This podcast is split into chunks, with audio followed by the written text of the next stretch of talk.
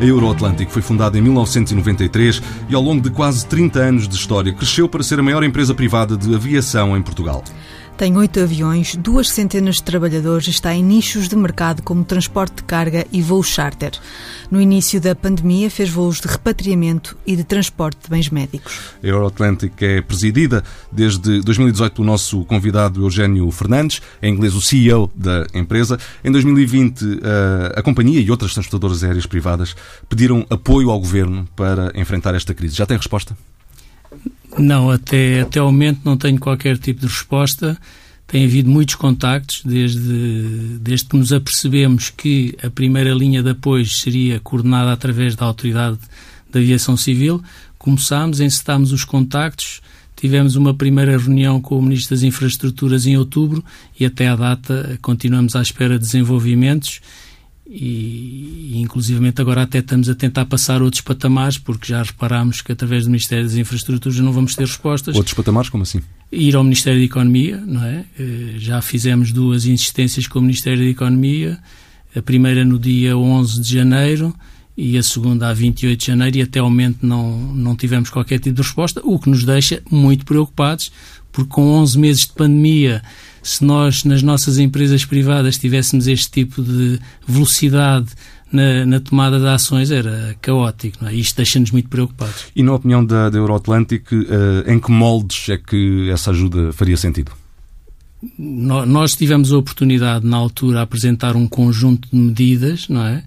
E, e, naturalmente sem irmos ao, ao, que normalmente é mais agradável para as empresas, que é os, os, apoios financeiros a fundo perdido, mas há uma série de medidas que podem ser que podem ser, enfim, implementadas, como a isenção das taxas social única, como a, a isenção do, dos pagamentos por contas de IRC, a, majoração de custos que determinado tipo de empresas têm, no caso da aviação, custos com rendas de aviões e com manutenção, a majoração desses custos, Portanto, o não alargar do... injeções diretas. Diga? Não pretenderiam sempre injeções diretas. Quer dizer, se houver as injeções diretas, serão bem-vindas, não é? Mas como sabemos que as injeções diretas a fundo perdido são difíceis, não tiramos isso do espectro do nosso interesse, mas apresentamos uma panóplia de opções para podermos alcançar os, as necessidades de apoios que precisamos. E quais são essas necessidades nesta altura? Nós, no início da pandemia, fizemos uma projeção, eh, porque acreditávamos que a recuperação não seria eh, nem a um nem a dois, mas tinha três a quatro anos. Fizemos uma projeção que necessitaríamos de um apoio entre 40 a 50 milhões com esse tipo de iniciativas, não é? Tipo o alargar o, o, alargar o prazo para a recuperação dos prejuízos fiscais, o alargar o prazo para, eh, enfim, para todas estas componentes fiscais que o governo tem na sua posse como como medidas que as pode que as pode implementar. A Euroatlântico tem eh, créditos sob moratória nesta altura? Temos créditos sob moratória. Os moratórios vão terminar em setembro. Como é que antecipa esse momento? Olha, eu acho que se as moratórias terminarem antes de facto haver uma recuperação, eu diria que é catastrófico para qualquer empresa, não só para a Euroatlântico, não é? Porque o, o, o, problema atual não é, uma, não é uma crise. O problema atual é que não há mercado. E ao não haver mercado, as empresas não têm capacidade de continuar a operar. E por isso tem que haver, de facto, aqui uma ação concertada das autoridades para esse tipo de moratórias serem começadas a, a extinguirem-se à medida que houver recuperação da atividade. Por isso, se nós tivermos uma recuperação no segundo semestre, como já algumas pessoas dizem, o próprio Ministro de, da Economia disse que acredita numa recuperação no, a partir do segundo semestre e começar a haver a atividade, sim, aí poderá começar a haver um alívio e, e, e não digo total, mas parcial, não é? Mas a verdade é que, e já falaremos disso mais à frente, a verdade é que as previsões uh, para a aviação são, são previsões que não são para o, para o próximo ano, são para daqui a vários anos. Sim, eu diria para a aviação são para daqui a vários anos e para o caso das empresas como a Euroatlântico que têm determinados nichos de mercados, eu diria que a recuperação ainda é mais longa, porque como tenho tido a oportunidade de dizer, a Euroatlântica entrou na crise mais tarde, exatamente por essa nota inicial que deram do, dos voos de repatriamento, dos voos de carga, etc. Mas também vai sair da crise mais tarde e vai sair da crise mais tarde porque os seus primeiro têm que sair os seus clientes da crise para depois a Euroatlântica sair da crise. Ainda fizeram muitos voos de repatriamento? Ainda fizemos bastantes e, e à volta do mundo, repatriámos passageiros de, das Bahamas para a Indonésia, repatriámos passageiros de Angola, repatriámos passageiros de Moçambique, fizemos bastantes repatriamentos, bem como os voos de carga, enfim, de, de material médico necessário. No ano passado, e sem ajudas, a Euroatlântico reduziu o número de trabalhadores de 350 para 200. Essa redução de postos de trabalho já terminou ou poderá continuar? Olha, eh, essa redução, que realmente para a nossa dimensão é, é, muito grande, e além de ser muito grande, devido à nossa dimensão, foi um processo duro, porque nós falamos com todas as pessoas. Nós somos daquelas empresas que mandam um e-mail aos recursos humanos a dizer dispensa 35 mil pessoas. Não, nós falamos com as pessoas. E por isso foi um processo duro, eh, difícil. A grande maioria da redução teve por não renovação contratual. Por isso, a, a, redução de efetivos foi por acordo e foi uma margem mínima, estamos a falar na casa dos 10%, na altura 40 pessoas. Todos os outros têm sido por, por não renovação contratual. Nós temos um plano de não renovar contratualmente esses contratos, que se não houver, eh, enfim, recuperação, é natural que até abril ainda tenhamos mais alguma redução de algumas dezenas de pessoas. Há outra, há forma, aliás, de cortar custos para a, para a Euroatlântico sem ser através de despedimentos. O que é que têm feito também nesse âmbito? Olha, eu acho que o grande desafio das companhias de aviação, e acho que em qualquer companhia, em qualquer empresa e o seu negócio, é numa situação destas trazemos o nível de custo para o nível das receitas que temos. Que Logicamente baixas. que quanto maiores são as empresas, mais difícil é fazer esta gestão. Mas em empresas pequenas também é difícil, porque os hábitos estão lá e as necessidades Bom, mas nesta altura as receitas são praticamente zero. Essa lógica levaria ao fim da, da empresa, não é? Uh, depende. Aquelas empresas que estavam bem antes da pandemia e tinham caixa, conseguem-se aguentar um par de meses, um par de anos. Porque, como eu costumo dizer, olhar para uma companhia de aviação, e isto poderemos extrapolar para, para os, para, os, outros setores, é muito fácil analisar uma companhia de aviação. Se a companhia de aviação não tiver dinheiro em caixa e tiver muitas dívidas de curto prazo, é uma empresa falida a prazo. É? Pronto, e a Euroatlântico, de facto, em finais de 2019, tinha dinheiro em caixa e tinha poucas dívidas de curto prazo. E daí termos que trazer os custos ao nível das receitas, que, foi, que é muito difícil, mas como temos tido algumas receitas, tanto pelos voos ad hoc que temos feito, bem como pelas operações regulares onde estamos inseridos, que é o caso de São Tomé e de Bissau, conseguimos de facto trazer algum equilíbrio ao nível de custos, usufruindo naturalmente das moratórias, do, do layoff, da negociação com os fornecedores de, de redução de dívida, etc. Enfim, uma, um, uma série de número de medidas que nos fizeram conseguir trazer eh, posso-vos dizer que a redução de custos teve que acompanhar. Quer dizer, se tivermos uma redução de vendas de 70%, os custos tiveram que reduzir 70%. E, portanto, conseguiram reduzir os custos em 70%? Ainda não conseguimos reduzir os custos a 70%. Uh, mas estamos quase, estamos quase lá. E, e, e diria que uh, os custos laborais representam que fatia dessa redução? Os custos laborais uh, representam talvez 20%. Sendo que o resto é então. O resto em, em, em rendas, essencialmente em rendas de aviões, porque a renda do avião não é só a renda do avião, é a renda do, avi do avião e a contribuição que nós fazemos para a manutenção futura. Por isso, a grande componente de redução foi na parte operacional com, com, com, os aviões, com os equipamentos e com tudo o que é. Mas reduziram a frota, é isso? Não, reduzimos foi, reduzimos foi a utilização da frota e ao reduzir a utilização da frota tivemos que negociar com os lessores para arranjar eh, modelos de retribuição diferente, o que nós chamamos na gíria paid by the hour, ou seja, deixámos de pagar uma renda fixa e pagámos a pagar um valor por hora usada do avião, sendo que naturalmente... Estamos a falar de, de aviões que estão em leasing, é isso? Aviões que estão em leasing, aviões que são nossos e que têm, eh, que têm dívida bancária, usufruímos da moratória. Vamos então uh, uh, voltar a falar de apoios públicos e a pergunta direta que lhe faço é: sem apoio público, uh, Euroatlântico corre o risco de não resistir? Se continuar a não haver o um mercado, sim, corre o risco de deixar de existir, não é? Como, como qualquer companhia privada que se vê aliada enfim, do, do, da máxima de que somos um setor estratégico. Não é? mas, digamos assim, mas digamos assim, quanto tempo é que a Euroatlântico consegue aguentar mais sem apoios? Já falou em dizer, isso, isso, é, isso, é, isso é também estar a dar um bocadinho a, a, o ouro ao bandido, não é?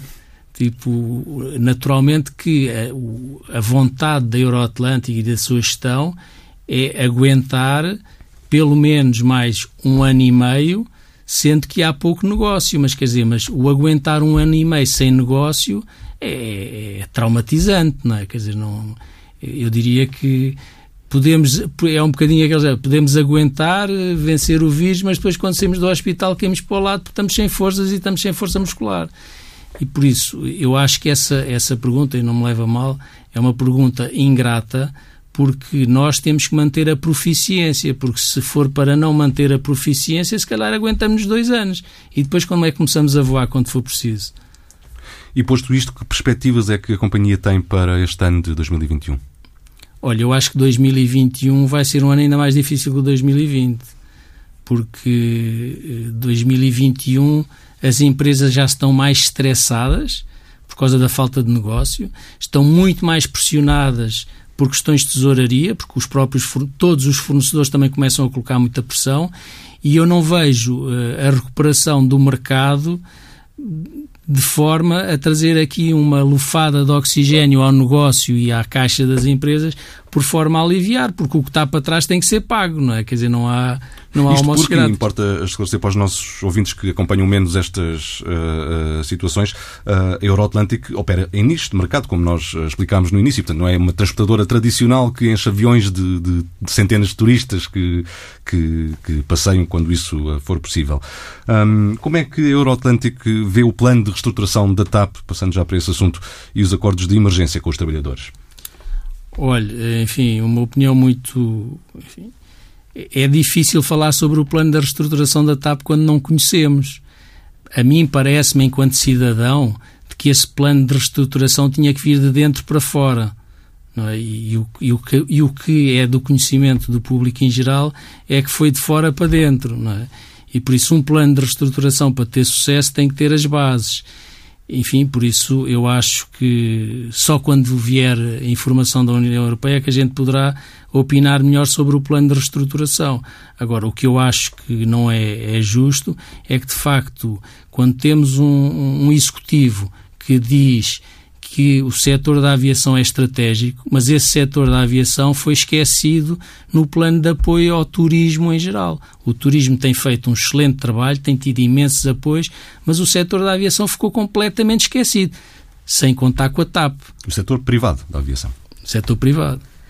A TAP recebeu uma ajuda de 1.200 milhões de euros e nos próximos anos o apoio público pode ir até 4 mil milhões de euros. Como é que olha ainda assim para estes números, apesar de já ter referido que não conhece propriamente o plano de reestruturação? Olha, eu acho que esses números vão ficar muito aquém das necessidades. Portanto, acha que vai ser preciso muito mais dinheiro? Eu acredito que sim. Consegue adiantar um valor? Eu não consigo adiantar um valor, mas veja, quando esses números começaram a ser uh, falados, não, não, nem havia, nem tínhamos em miragem uma terceira vaga. E no momento em que temos uma terceira vaga, no momento em que temos uma companhia com 93% da sua frota no chão durante um mês, multiplique isto por milhões e, e, vamos chegar rapidamente à conclusão que vai ser preciso muito mais. Eu acho que a questão uh, é que deveria haver um teto, deveria haver um teto de ajuda, não é? Que é para depois se ver se é possível haver a recuperação ou não. Porque se a ajuda não, tiver, não for finita, não é? for infinita, quer dizer, com uma ajuda infinita qualquer reestruturação é possível mas acredita que há um desequilíbrio no tratamento que o Estado dá aos públicos e aos privados? Eu não tenho dúvidas disso, não é? Eu acho que o apoio que o Estado está a dar à TAP distorce a concorrência e não é justo para o setor da aviação na sua componente privada. Eh, porque nós, nós Euroatlante e os demais concorrem com, a, com, com, enfim, com as empresas públicas. E a grande questão, e esta nota que eu queria dar é, afinal o setor da aviação é estratégico ou não é estratégico? Porque não foi tido em conta eh, no apoio que foi dado de uma forma tão alargada ao turismo. Que mensagem é que nós estamos a transmitir para o exterior por estarmos a tratar o setor da aviação desta forma, inclusive para os investidores estrangeiros? E se, o, e se o processo da TAP não funcionar e não correr bem? Queremos privados ou não queremos privados? Contam connosco ou não contam connosco? E por isso, quer dizer, quando há um apoio não proporcional, isto traz imensas dúvidas aos investidores. Traz imensas dúvidas e deixa-nos sem as coisas. Se não temos resposta por parte do nosso executivo, as empresas vão ter que começar a subir escalões para, para obter respostas.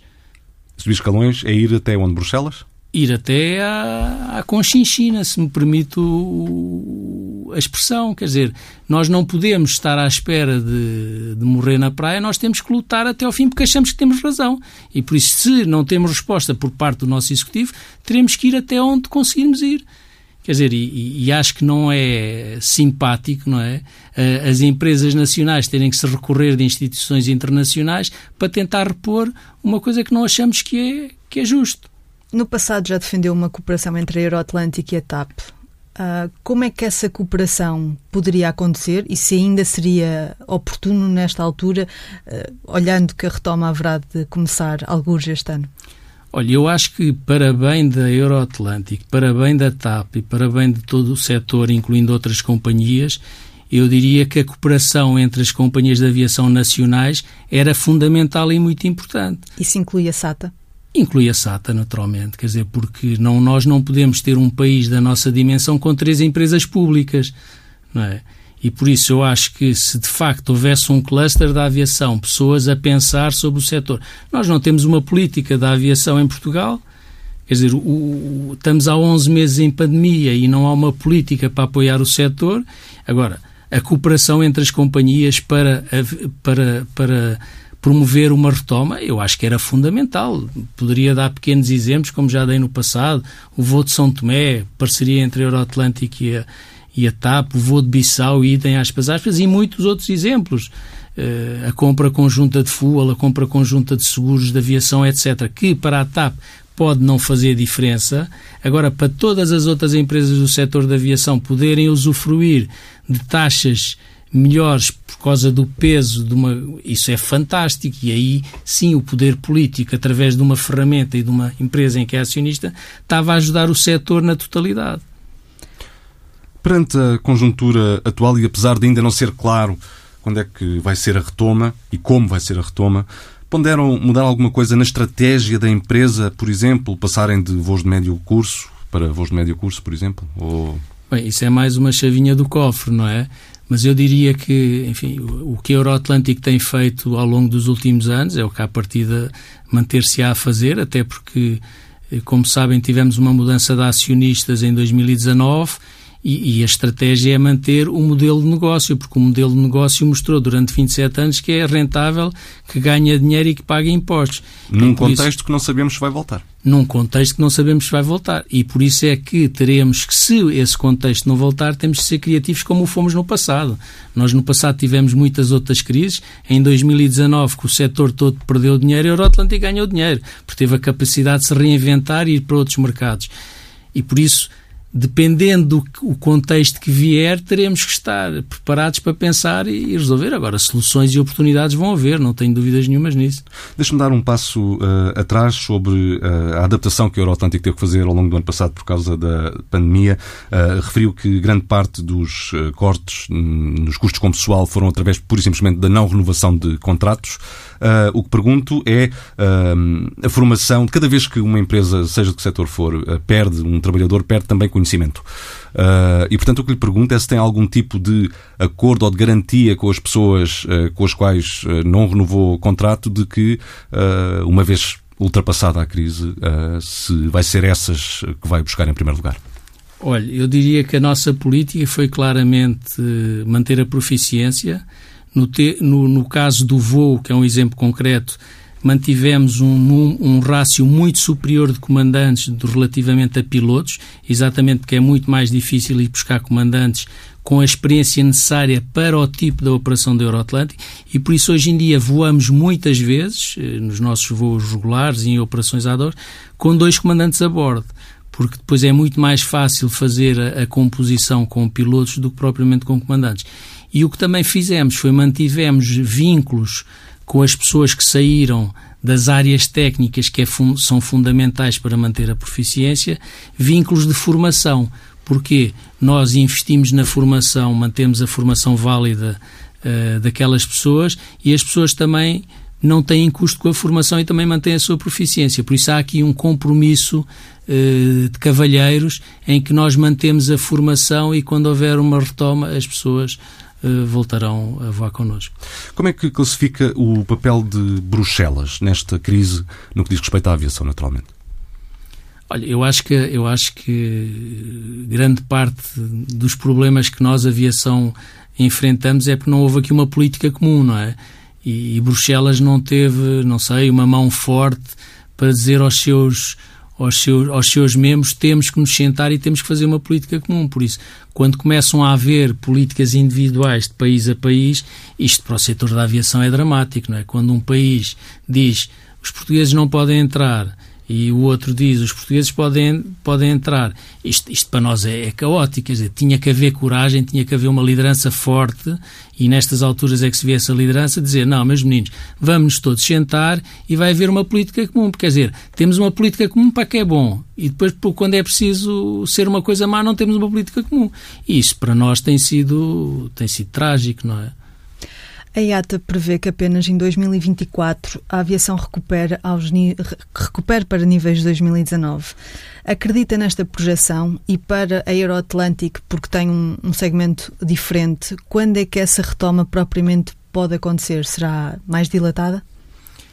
Eu acredito nesta projeção, lá está, na, na, nos tais vários cenários, caso a vacina funcione, caso a vacina não funcione, etc. Acredito, acho que 2024 é, é já é relativamente, enfim, medianamente aceite.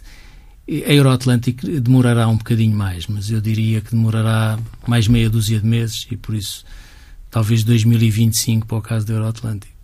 Uh, a Euroatlântico uh, presumo que tenha uh, aderido ao layoff simplificado no primeiro confinamento, não estarei certamente enganado.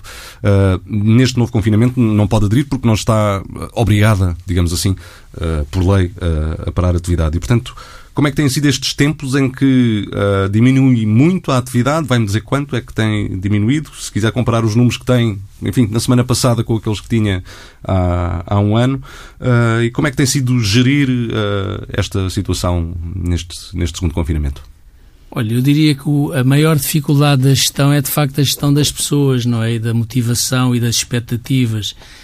Eh, não tem sido fácil. Eh, nós, de facto, aderimos ao layoff simplificado.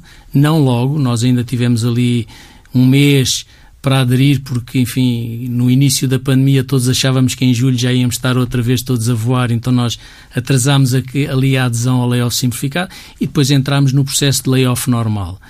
E, e, por isso tem sido muito difícil, porque o teletrabalho não é fácil, quer dizer, gerir equipas em teletrabalho é difícil, gerir equipas a, a, trabalhar metade do dia também não é fácil, as pessoas estão em casa, as pessoas têm filhos, as pessoas têm as suas obrigações, por isso tem sido muito difícil, mas é do ADN da Euroatlântico, de facto, uma grande flexibilidade e uma grande adaptabilidade às situações novas. E só foi isso que nos, que nos garantiu o sucesso durante 27 anos. E este foi mais um desafio que nós nos adaptámos rapidamente nos adaptámos e estamos a, a, funcionar bem. Neste momento temos um avião a voar à saída da Delhi para Frankfurt, para Hong Kong, etc., a transportar carga para uma companhia indiana. Estamos em teletrabalho, as pessoas que estão em Delhi estão em teletrabalho e a coisa está a funcionar bem. Agora, uh, é difícil, é exige muito mais das pessoas do que normalmente se exige, exige e, e o que de facto a Euroatlântico tem, que faz muita diferença, é, é são os seus quadros de pessoal. A nível uh, europeu, uh, muitas vezes fala-se, quando se refere ao setor da aviação, aliás, isto também uh, serve para outros setores de atividade, fala-se muitas vezes que a tendência de consolidação, de, de haver cada vez um menor número de empresas, mas empresas cada vez maiores. será que esta pandemia vai acelerar essa tendência? Eu acredito que sim, que haja mais concentração uh, à saída da pandemia, porque as que, não se, as que não se juntarem, as que não cooperarem, se calhar morrem. E, eu acho que essa é uma tendência natural e, e, é um bocadinho isso que nós também procuramos. Quer dizer, nós temos consciência de que precisamos de parcerias, não é? precisamos de trabalhar em conjunto, todos nós, não é? Uh, no, no, simples dia a dia da pandemia, o próprio vizinho tem que ajudar o que está confinado para ir buscar o comida ao supermercado. Quer dizer, e no mundo das empresas é igual. Quer dizer, nós passamos desta pandemia, se não nos juntarmos, se não cooperarmos e continuarmos muito à moda portuguesa, cada um com a sua quintinha e com os seus interesses pessoais, aí acredito que mais cedo ou mais tarde não vamos a lado nenhum. Mas está, está a referir-se à TAP? Não me estou a referir à TAP, estou-me a referir a todos nós, inclusivamente à, à Euroatlântica, quer dizer, todos nós, nós, todos nós somos portugueses, todos nós temos um bocadinho este ADN, por isso temos de ter a capacidade de ver mais além, não querer o bolo todo para nós e dividirmos um bocado o bolo.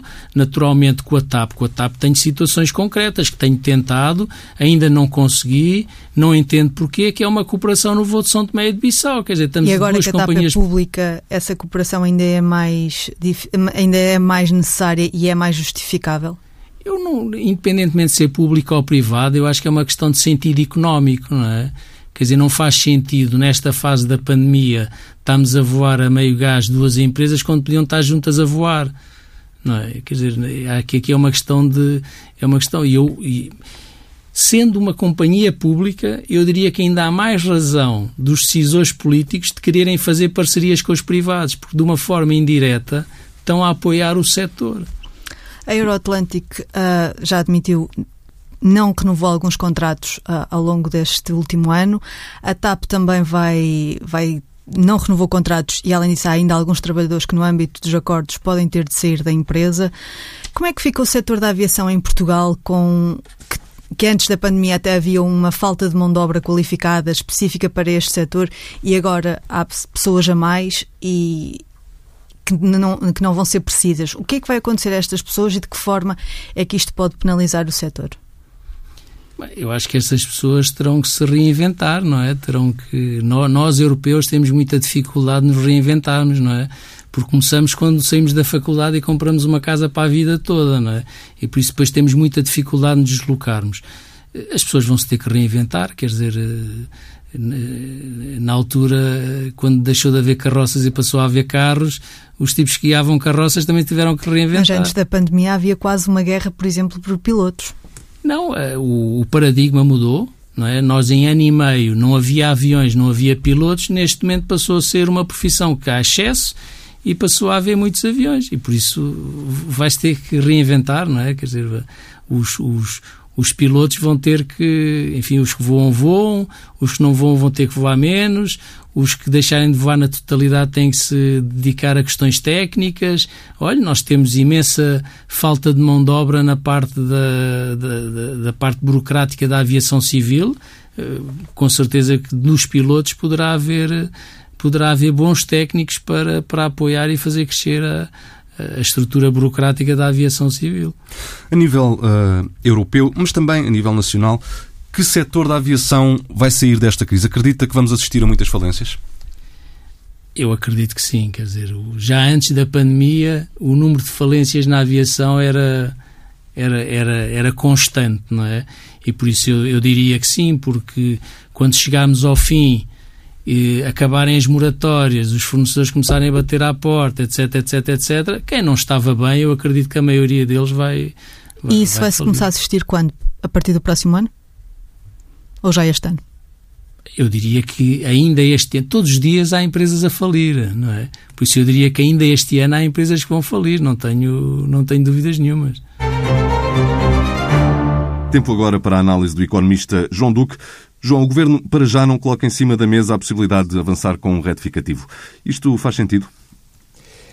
É bem possível que faça. Uh, começando pelo ano 2020 e comparando com aquilo que foi a execução orçamental de 2020, acabamos por perceber que, se nem em 2020 uh, eh, o Governo acabou por gastar aquilo que estava autorizado a gastar antes de começarmos com o problema da pandemia, uh, dando, portanto, de barato uh, e, portanto, completamente desnecessária a autorização adicional que foi dada para gastar mais por via do orçamento suplementar, se ele fez isto no ano passado, por que razão não há de fazer agora em 2021, quando a previsão apesar de, neste momento, ser um bocadinho pior do que quando fez o orçamento, também não está assim uma diferença tão grande quanto estaria o ano passado de um orçamento para o suplementar. Dito isto, ao nível da despesa, eu até admito que o Ministro das Finanças, coincidíssimo na praça, por ser uma pessoa que consegue, mesmo em anos de uh, histórica e incomparável quebra da atividade, consegue um orçamento, como se fosse um orçamento de um ano normal, uh, faça o mesmo exercício em 2021 e consiga, pela via da despesa, ter o problema controlado. Uh, com todas as consequências que isso possa ter na economia, mas isso é outra história. Ao nível da receita é que pode haver aqui um problema. E porquê? Porque havendo uma quebra da atividade, pelo menos neste primeiro trimestre, esta quebra da atividade é muito provável que venha a ter impactos significativos ao nível da arrecadação de alguns impostos, nomeadamente impostos sobre o consumo, o IVA, e impostos sobre o consumo, eh, eh, estou a falar no imposto sobre os produtos petrolíferos, porque, estando nós confinados em casa, naturalmente não gastamos combustíveis e, portanto, naturalmente eh, vamos arrecadar muito menos receita de um importante imposto neste momento em termos de receita geral. E, e portanto, o IVA, o IVA de resto, há uma perda de receita de 300 milhões de euros por cada mês de confinamento.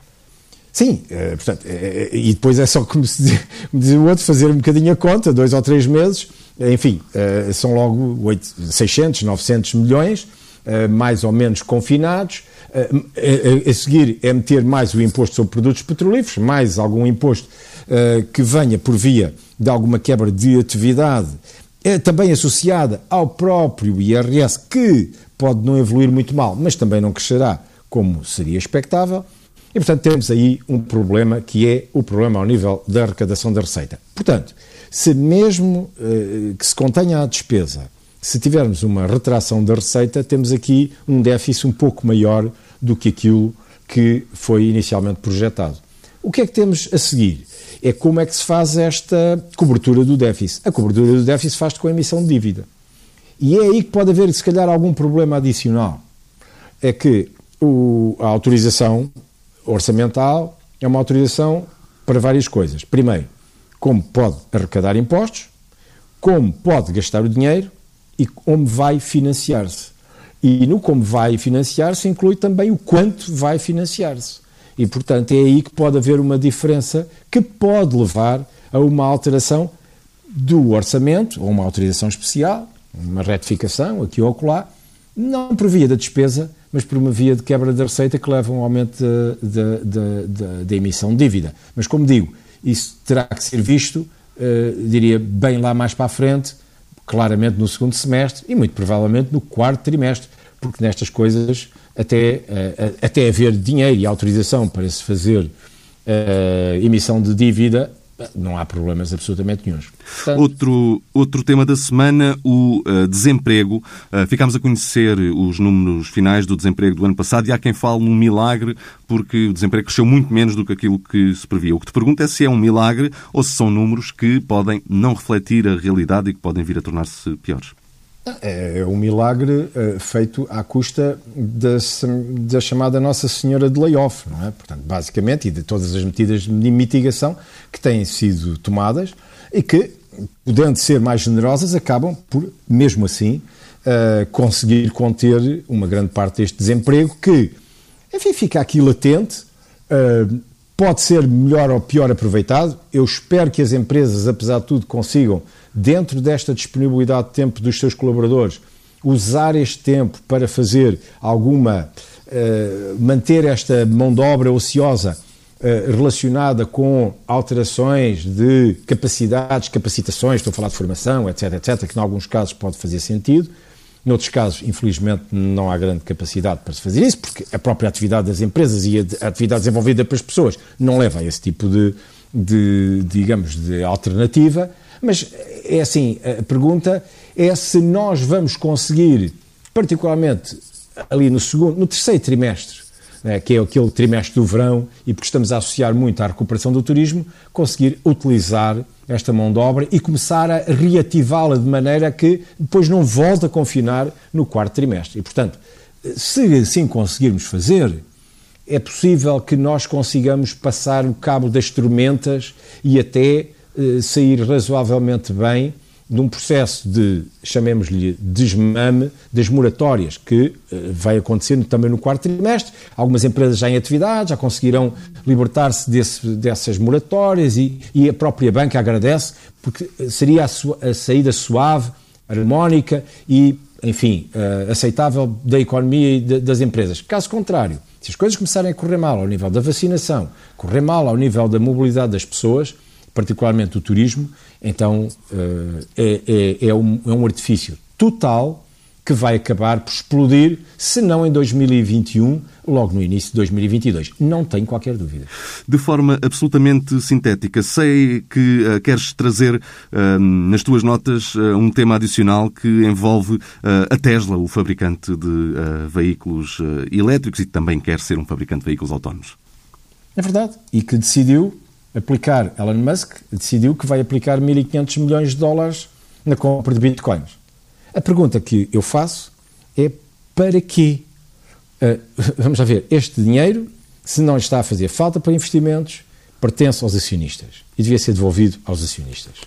E, portanto, meter a Tesla, que tem um objeto social muito objetivo, produção, construção de veículos e mobilidade ao nível terrestre e, ao que parece, até uh, extraterrestre. Mas, enfim, mobilidade, meter este dinheiro em especulação financeira, que nem financeira é, diga-se passagem, é utilizar um recurso financeiro que pertence aos acionistas, não sei para que fins. E eu temo que não seja para os mais apropriados. Se eu fosse acionista, o Sr. Elon Musk teria que me responder muito claramente e eu, muito provavelmente, sairia desta situação. Comentário de João Duca, Vida do Dinheiro aos sábados no Dinheiro Vivo, com o Diário Notícias e Jornal de Notícias e em permanência em tsf.pt.